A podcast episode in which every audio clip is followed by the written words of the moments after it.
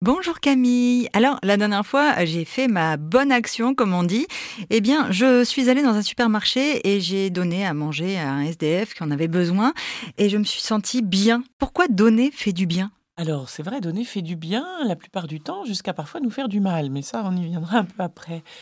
Euh, moi, je crois que donner fait du bien parce que d'abord, nous avons tous euh, dans, nos besoins fondamentaux celui aussi d'avoir une place, de se sentir utile, d'avoir une place dans un groupe social, et que euh, bien quand je me sens utile pour quelqu'un, finalement, je reçois en retour, voilà, confirmation que j'ai bien une place, j'ai un rôle, je peux être utile à quelqu'un. Nous en avons besoin pour nourrir notre sentiment d'exister au moment où je donne, qu'est-ce que je reçois en retour? Il y a toujours quelque chose que je reçois en retour. Ça vient toujours effectivement euh, se sourcer, on va dire, dans, un besoin que nous avons nous aussi.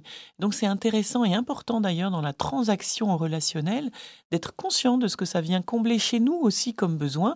le besoin parfois aussi d'obtenir de la reconnaissance euh, de quelqu'un, évidemment notre besoin peut-être d'avoir la sensation d'être une suffisamment bonne maman, un suffisamment bon papa, si, si euh, c'est avec nos enfants qu'on donne, par exemple.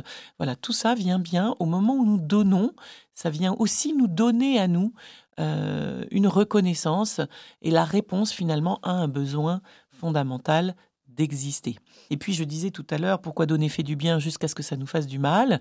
Bien parce que parfois on peut être dans une sensation aussi de beaucoup donner, de trop donner, et puis pour finir de nourrir une forme de rancœur, de pas recevoir suffisamment en retour.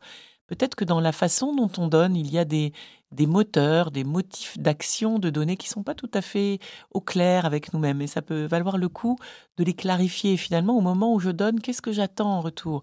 Bien sûr, on peut ne rien attendre, faire juste preuve de gentillesse. Mais au fond du fond, et c'est bien normal, il y a besoin d'un retour. Et c'est légitime aussi euh, d'en obtenir un et de savoir le recevoir.